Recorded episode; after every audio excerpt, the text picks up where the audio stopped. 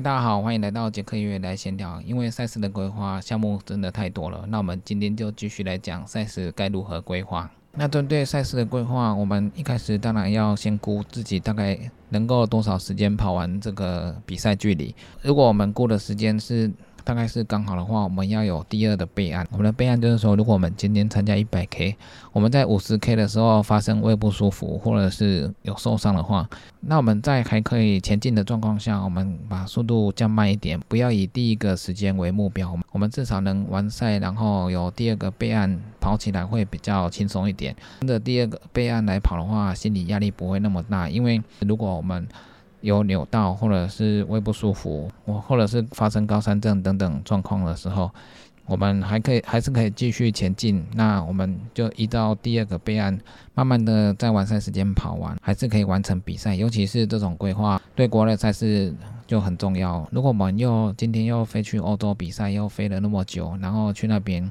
如果弃赛的话，有点可惜。你跑不下去，至少可以看看风景，然后在时间内完赛，至少也是完成了一项比赛。去的这一趟就比较不会可惜。所以，如果我们出状况还可以继续前进的状况下，我们就可以继续的把它完成。之后，如果还想再去挑战一次的话，那我们。至少对整个路程都有印象。那我们下一次再多做训练，然后我们会更严谨的来规划我们的赛事，才能跑出更好的成绩。因为整个路段至少都有跑过了，所以对路线蛮熟悉的。那我们的规划会更加的完美。看之前的美国选手金温斯里在西部一百，他就跑了三次，终于完成了美国西部一百。他前面也有一些期赛，不是。跑错路就是中暑，因为对路线还有环境都蛮熟悉的，所以他第三次不仅跑完，还突破了赛道纪录。所以我们在赛道上随时要做应变状况，那你有准备你该带的东西，事情有做规划，有做备案，你心里有个底，你跑起来就比较顺畅一点，比较不会卡卡的。赛事的规划还有一点就是气候，气候对我们的赛事影响也是很重要的因素。我们如果在台湾比赛的话，台湾的气候我们大致上都知道。如果是好天气的话，我们今天的路线树林比较多的话，我们在树林可能会比较凉爽一点。但是如果今天是在可保性比较宽敞的草原上跑的话，那晒太久可能就会中暑。所以大热天的比赛，我们要准备防晒装备，让自己不要中暑，然后也要多喝水。如果是下雨的气候，我们要准备一些防滑的鞋子。还有保暖的衣裤，全身湿的话，虽然比较好跑，但是如果全身淋湿或者是天气比较冷，再跑起来也是不太容易。寒冷的天气，我们要准备保暖的衣物；如果下大雨的话，我们也要准备防滑的装备。天气的好坏会影响我们比赛的结果。如果我们今天是去国外的比赛，国外的气候我们可能很少接触到，像在日本高纬度的地方，它基本上都是寒冷干燥的天气。那这种天气的话，就可能要多补充水分，保暖装备也要带。在高纬度的地方，虽然有时候可能是大太阳，但是天气是很冷的。有太阳的话，它会让你稍微温暖一点，但是。一旦太阳不见之后，就会变得非常的冷，所以也是要注意保暖。在日本的话，好天气跑步也是有可能流汗过多，然后脱水，导致头巾或者是胃吐也是有可能的。所以赛前的一个礼拜，我们要注意当地的状况。之前去欧洲的比赛，大概比赛都是遇到下雨或下雪。那在这些下雨下雪的状况，跑起来本来就不太容易了，手很冻，脚也暖不起来，所以也不太容易跑起来。那后来我去西班牙安道比赛的时候，就遇热浪。那种比赛天气很好，但是那种热度不是我们习惯的热度。天气太好，欧洲的山又比较空旷一点，所以你曝晒的时间是很长的。那我在安道的时候，有很多人在溪水边就喝溪水的水来补充水分。那一次遇到热浪，算是最热的一次，尤其是这种高山的热浪。你以为说在高山比较凉爽，不会热到，但是因为你破晒的时间过长了，所以你流失的水分很长，那你不知不觉流失了很多水分，还有盐分，很容易中暑或者是胃开始不舒服。高低温差又大，早上大热天，那到晚上的时候，你就会觉得非常的冷。靠近温差落差太大，也会对身体是一个考验。所以我们在赛前防寒防热的装备都是要准备好。比赛的时候会出现什么样的天气？我们可以先看当地的天气预测，我们再准备一下当天需要注意的地方。每次都遇到下雨下雪，结果比赛结束天气才变好。在欧洲为什么那么多人下午三点四点都在外面喝酒？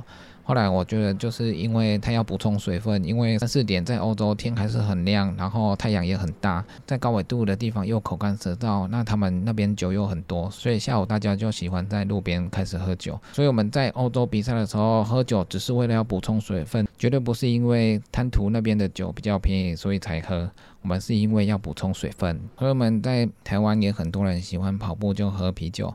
那就是因为可能要适应一下去外国跑步的时候的状态。我们在台湾跑步中或跑步完喝酒，都是因为我们要提前适应一下国外的赛事，补充水分而已，不是因为喜欢喝。那赛事的另外一个规划，我们就要看你的路线的海拔高度。如果今天的赛事规划都在海拔一千以下举行的话，如果今天是短程的话，可能一天就结束了。那如果跨越的话，才有可能比较有寒冷的天气。如果是夏天的话，晚上还是蛮舒适凉爽的。那如果今天你的赛事是超过一千到两千，那你就要准备说山上可能会很冷。有时候就算是白天在山上下雨也是很冷的。所以一千到两千，我们的保暖保暖防晒装备也是要带好。那如果今天的比赛是在两千到三千的高山地区，除了你要准备克服可能发生高山症的药之外，那你的保暖装备那个就是很重要了。因为不管是在白天或者是晚上，高山气候就是会比较冷。如果今天又是在国外的话，因为高纬度的关系，海拔又在两千，就会非常的冷。白天有太阳，只是稍微温暖一点；如果没有太阳，或者是到晚上跨夜。那就会非常的冷，那这时候如果你又跑不起来，你会非常的难受，所以。看一下海拔的高度，也是我们必须要注意的一点。在几公里的时候有最高的海拔，这个都是要赛前规划。因为有时候如果赛事是一百公里，那在五十公里出现一个比较高的大山，那你爬上去之后下来，在八十公里之后，最后都还有可能会有一些陡度比较高的山，算是压倒你的最后一根稻草。因为距离大长，体力下降，最后的大山会比较累，所以我们也是要先看清楚，说在哪个距离。有哪些山是可能就是大魔王？然后在你最累的时候，还要让你再爬上一座这么高的山。很多赛事有很多山都是假山头，你以为爬到山顶了，结果还要继续再往上，再往上。有时候会让你的意志力完全消耗掉，那你就会非常累。如果你又已经爆掉的话，还要爬上那么高的高山，下来补站的时候，你可能就会弃赛了。所以要事先看好这些高山在哪里，事先知道有哪些高山的话，心里有个底，爬起来也会。会比较有目标，比较不会爬到意志力已经消耗掉了，所以先观察路线在哪个距离有大山，或者是在最后终点有没有最后的大山要爬，这都是蛮重要的。像我们参加恰恰越野的越野赛，它那边礁溪最高的就是圣母山庄的山顶，所以它的路线最高也就是到圣母山庄的山顶。它的路线通常都是从跑马古道跑过去，然后接后面的保鲜道。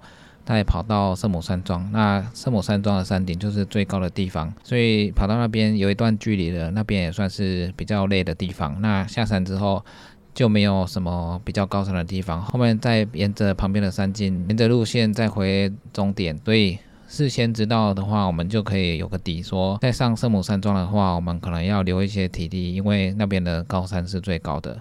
那如果我们去古关这种比赛，因为古关七雄，古关七雄每一座的爬升都是破千，所以它的爬升陡度比较高一点。东马乌后尾坡金加马伦山，那在跑到八仙之后，八仙那一段可能就是体力已经消耗很多了，又要跑那么陡的坡，那一段可能是最累的。那如果你要一次跑完的话，可能又要跨越。跨越在高山海拔都是一千的高度的时候是蛮累的，精神不济的话，头灯又不够亮，那走起来就蛮危险的。所以像古关这种比赛，有时候可能。爬一座或两座就很累了，那要一次把七雄八雄全部跑完的话，那是更累的。所以要事先规划在哪里要补充足够的食物还有水分，那在哪个地方会进入夜晚，要在夜间跑步的决心，晚上就要补充一些提神的东西，让自己继续前进。或者是我们去跑钢拜，如果你是可以在白天就回到会场，当然是最好。一般我们回到终点都是晚上的话，那最后还有个大帽山要爬。之前我去爬那个大帽山，最后我就觉得蛮累的。后来回到大帽山也是天黑了，也是要用头灯，所以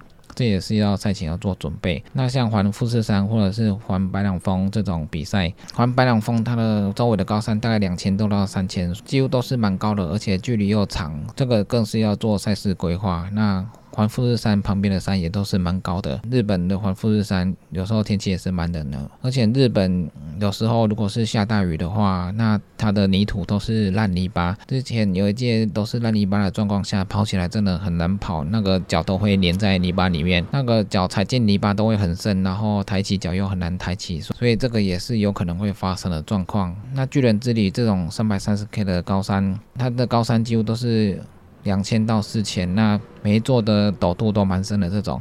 就是要心理准备，说你爬了五座高山，还是后面还会有很多高山，所以心里本来就是要准备说下山之后还要再爬一座玉山，心里就要先准备好，然后训练的时候也要多训练这种爬升很多的一些高山训练，不然如果心里很累的时候，你又想到又要爬升一千上去，那你心理负担会更重，这样子负能量会更高，所以在事先有规划有个底之后，你在训练的时候也会针对这一方面去训练，你心里。建设也会比较好，所以这个赛前的规划也是很重要的。不管是在马拉松、超马或者是越野跑，我们在比赛之前，我们都会做相对应的训练。马拉松，如果我们全马要破三、破四。